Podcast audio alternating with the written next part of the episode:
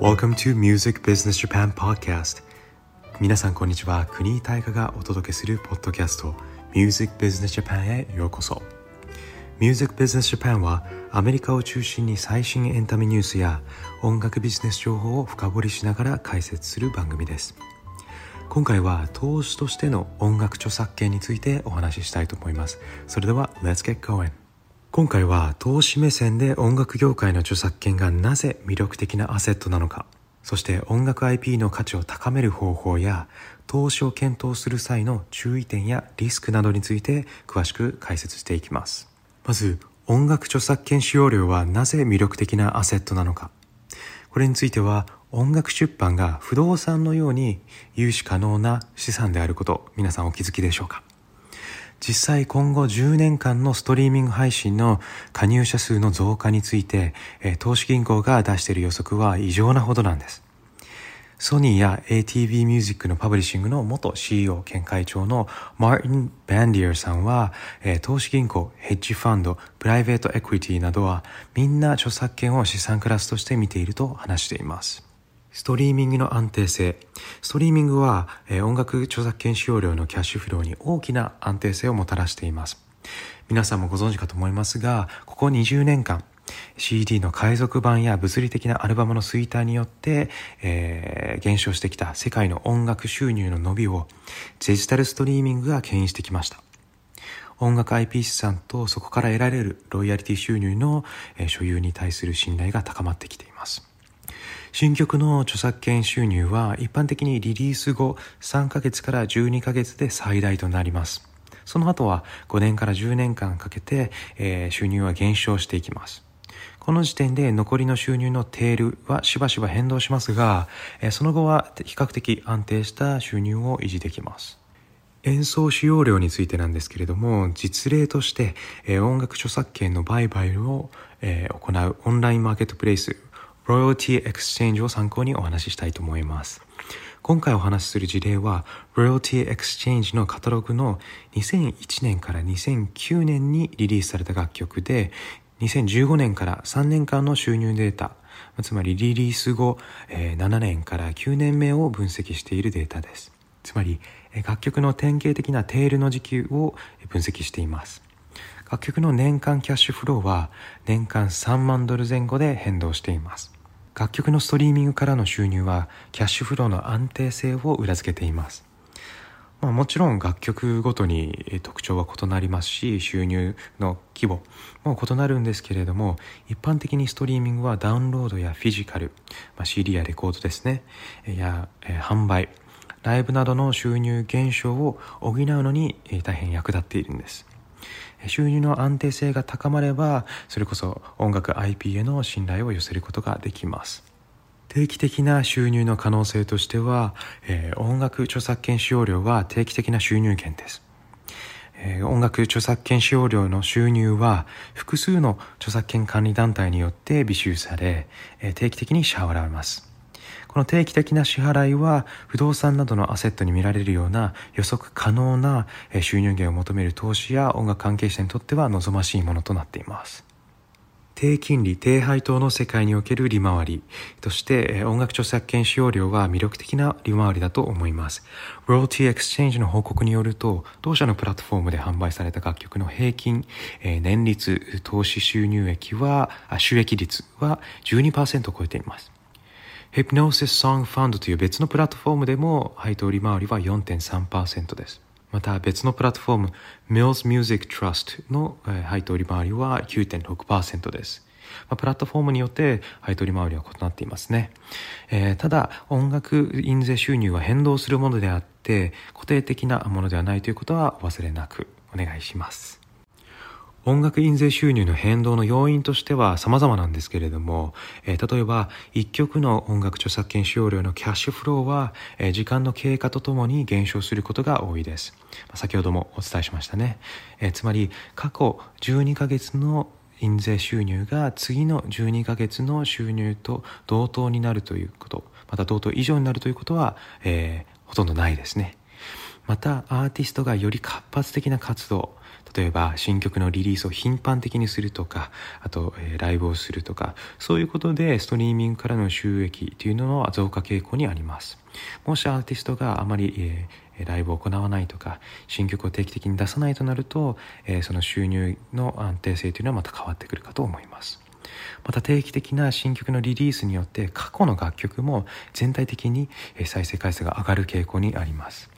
また経済活動との相関性ですね。についてなんですけれども音楽消費は歴史的に経済活動との相関があまりないんですね。これ皆さん結構コロナの影響でライブができなかったり物販が売れなくて景気を影響を受けてるでしょうと思われるかと思うんですけども他の産業と比較してもよく持ちこたえてる方なんですね。逆に巣ごもり需要としてストリーミングの再生回数は伸びていますし歴史的に見ても個人消費の支出と音楽への消費額は明確な相関関係はないんです。でレコード音楽業界のこの15年から20年間の落ち込みとその後のストリーミング主導の反発を個人消費支出、えー、として見ても、えー、相関関係があまりない。ということをゴールドマン・サックスの Music in the Air というレポートでも強調されています。今の段階のお話の中でも安定性や定期的な収入、魅力的な相対利回り、そして歴史的に幅広い経済変動との相関性が低いというこの組み合わせによって音楽著作権使用料は投資家にとってとても魅力的なアセットになっているとは思いますよね。では音楽 IP の価値を高めるために投資家がどんなことができるかどんな手段があるかこれは3つあります。一つは新しい音楽 IP を生み出すアーティストやソングライターを育成すること。従来のレコード会社や音楽出版社は才能あるアーティストや作曲家を発掘して彼らが新しい音楽 IP を作り販売するのを支援するために多大な時間と資本を費やしています。2つ目は既存の音楽 IP のクリエイティブなライセンス機会を見つけることです。音楽 IP をライセンスする能力を持つレーベルだったり出版社ロイヤリティファンドは映画やテレビ広告カバーソングビデオゲームなどの新しいライセンス機会を見つけることによって既存の曲のポートフォリオをまた稼働させることができるんですね。リリース後テール時期に入った楽曲でも再度稼働することによって収入を増やすことができます。なので楽曲の古さとか新しさっていうのはあまり関係なくなってきていますね。でそして3つ目ロイヤリティ美収のコストと支払い時期の減少。最終消費者から音楽 IP 権利者への資金の流れは結構複雑なんですね。その理由として音楽著作権の管理団体がどのように関与するかによって変わってきます。著作権管理団体からの支払いは主に6ヶ月から12ヶ月あるいはそれ以上かかることがあるんですけれども楽曲のカタログを管理する能力を持つレーベルや出版社ロイヤリティファンドは株主が利用できるキャッシュフローを最大化するためにもより支払いまでのタイムラグを最小化できる著作権管理団体と連携することやそもそものマネジメント事務所が出版やレベルの役割を担って、え中間管理職7海外業者を減らすことで、えー、よりタイムラグを減らせるんではないかなと思います。注意点としましては音楽 IP 資産に投資する場合多くの落とし穴が考えられます。その一つとしては、えー、バリエーションリスクですね、えー、音楽 IP を購入する場合常に楽曲が過大評価されている可能性があるということを考えるべきだと思いますある音楽ジャーナリストによると、ヘプノーシスというロイヤリティ取引所のレポートの中に、ヘプノーシスが投資家に約束するリターンを生み出すのに長期的には苦労すると考えられます。え特にファンドが取得のために支払っている倍率14倍を考えると特に難しいと述べていてえ音楽 IP の評価においてえ考慮すべき重要な要素としてはアーティストの価値だったり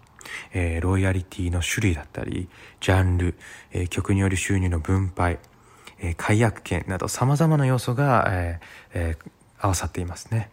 つまり魅力的なリターンを得るためには、えー、適正な価格を支払うことが重要ですし、えー、それを注意して見ることが大事だと思います。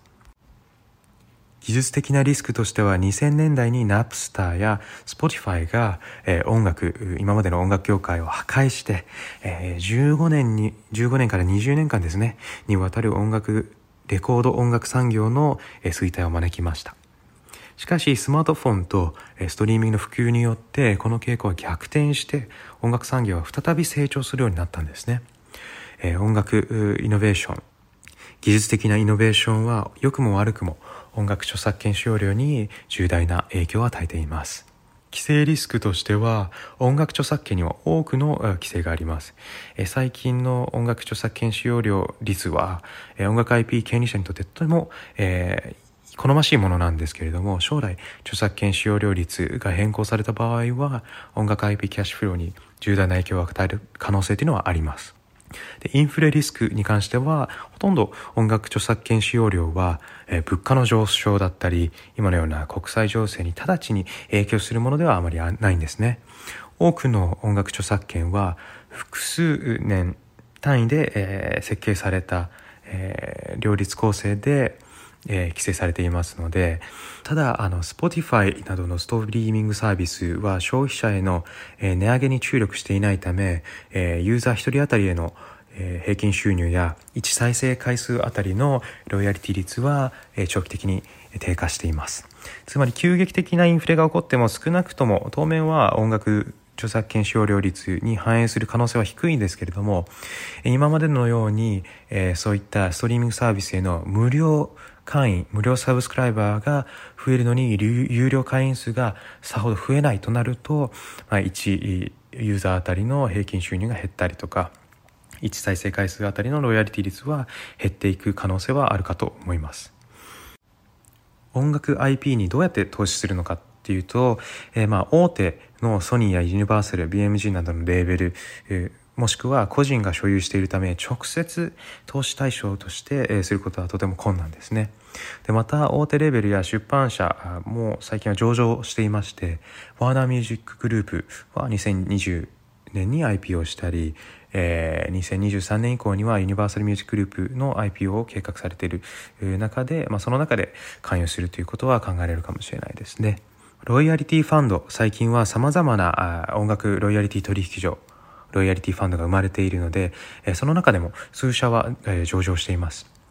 ヒプノーシスソングファンドや Mills Music Trust のような取引所は音楽印税の権益を所有して経費を引いたキャッシュフローの大部分を株主に分配する上場企業の例でもあります。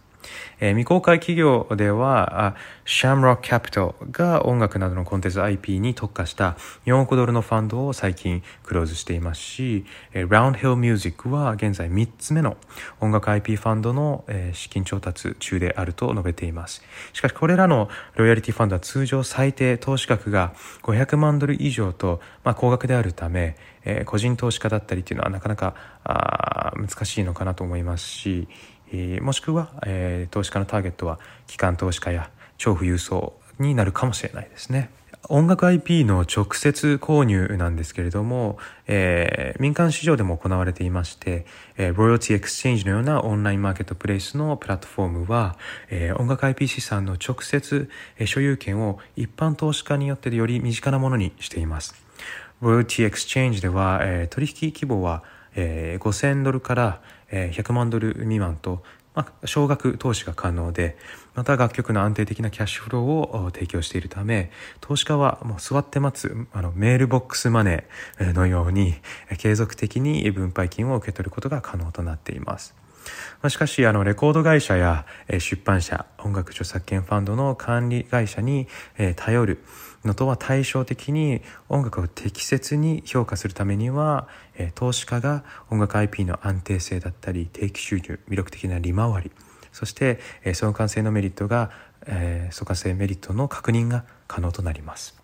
最後にまとめとしましては、音楽 IP 投資は安定性、定期収入、魅力的な、えー、相対利回り国際情勢や気候変動との、え、相関性の低さなどの点で大変魅力的なアセットの一つでもあると多くの方々が考えています。